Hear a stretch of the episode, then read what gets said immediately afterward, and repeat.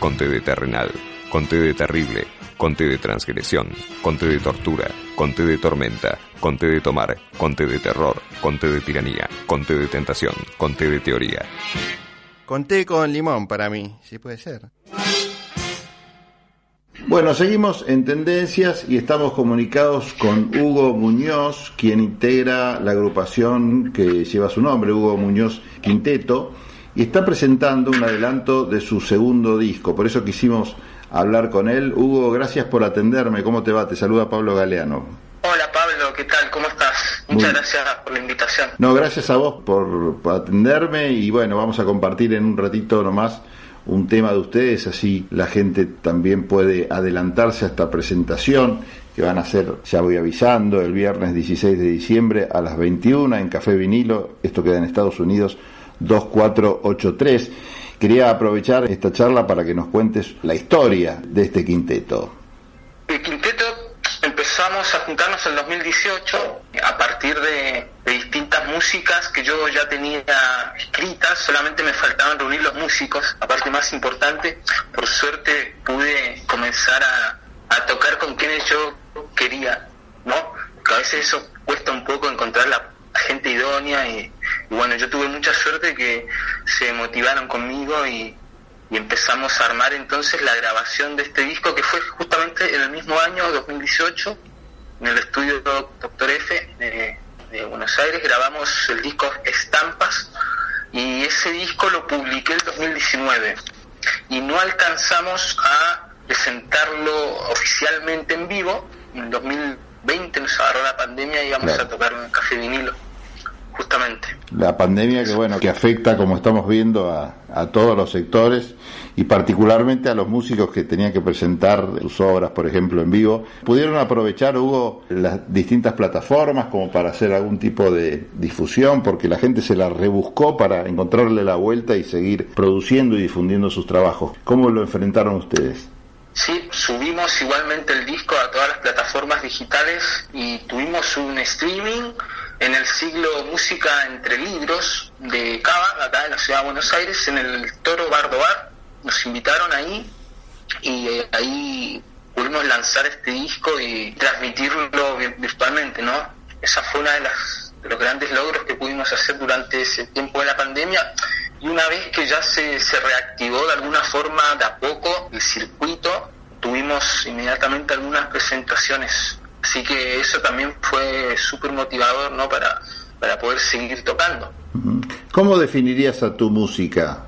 Mm, bueno, en términos generales, es música instrumental. Instrumental. Eh, uh -huh.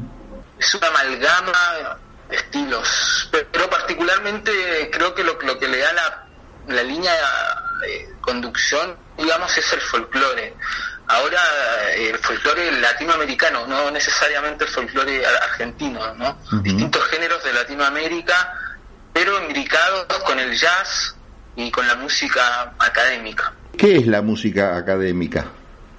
Y se entiende por música académica eh, la música que se enseña, la música centroeuropea en realidad, la que la música de, de tradición centroeuropea que es la que se enseña en los conservatorios Ajá.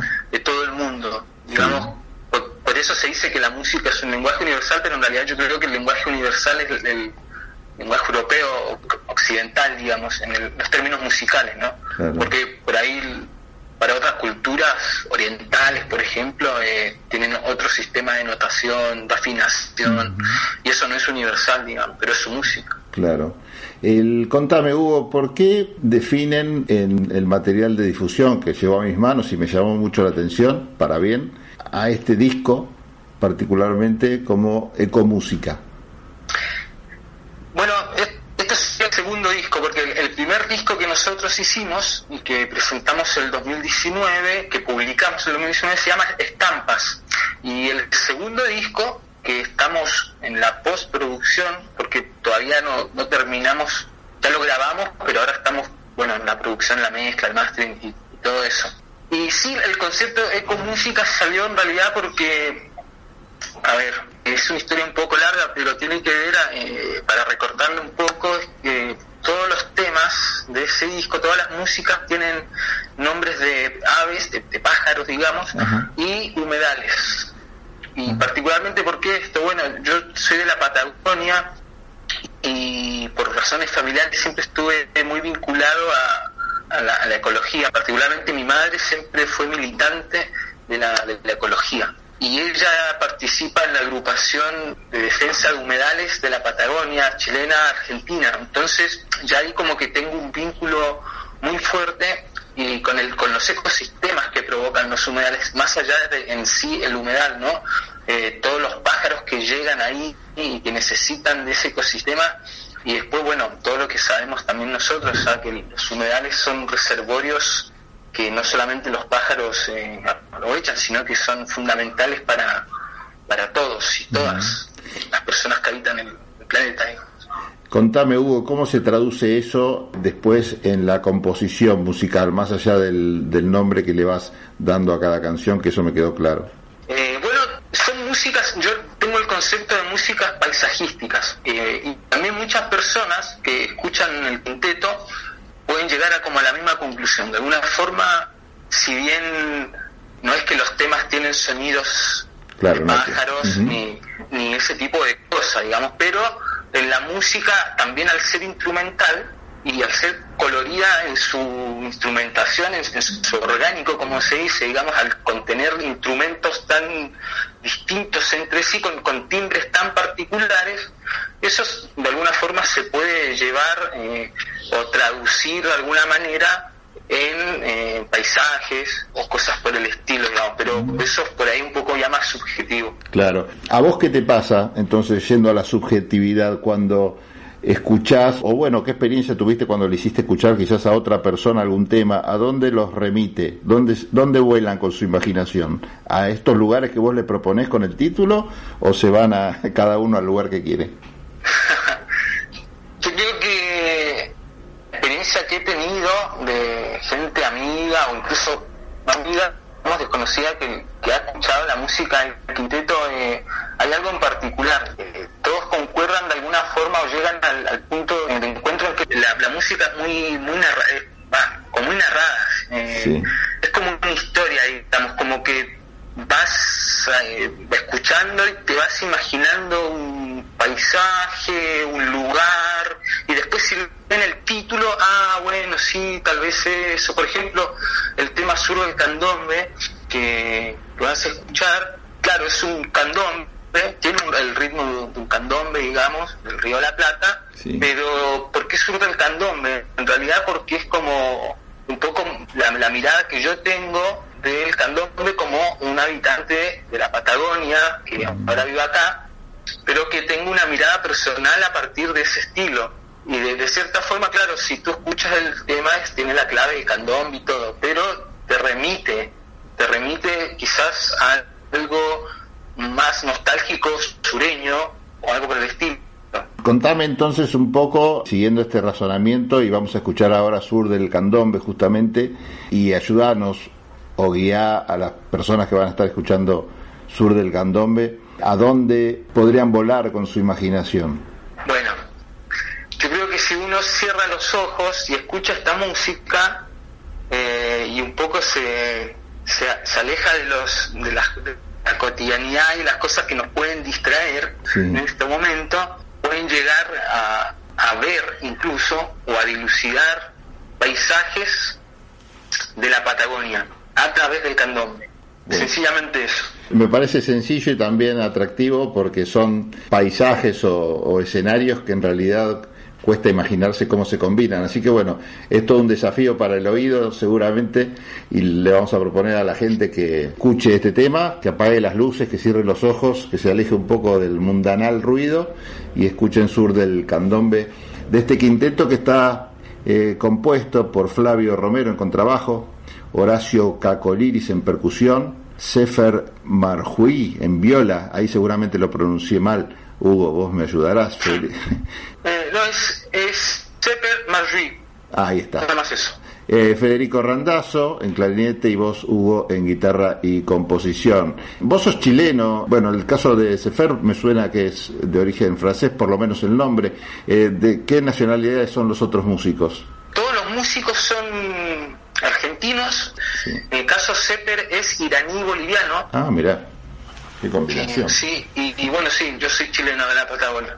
Bueno, Hugo, te agradezco mucho y mm, me alegra tener la posibilidad de compartir con los oyentes del programa este sur del candombe y mm, les propongo a la gente que lo escucha que después nos cuente a, dónde se fueron volando de la mano de este quinteto. Un abrazo grande. Ah, y vamos a repetir, Hugo, si, si, no te molesta, repetime dónde van a estar, si no lo cuento yo, este viernes 16 de diciembre. Sí, vamos a estar en el Café Vinilo, en el barrio de San Cristóbal, de la ciudad de Buenos Aires, y ahí vamos a estar a partir de las 21 horas, vamos a presentar un adelanto de este nuevo disco. En la página web de Café Vinilo, bueno, se pueden conseguir las entradas y obtener más información, pero se las pasamos todas igual por acá. De Estados Unidos 2483. Ahí queda Café Vinilo. Este viernes 16 de diciembre, entonces a las 21, Hugo Muñoz Quinteto va a estar presentando un adelanto de su segundo disco. Y ahora, gracias Hugo, y vamos a escuchar entonces Sur del Candombe.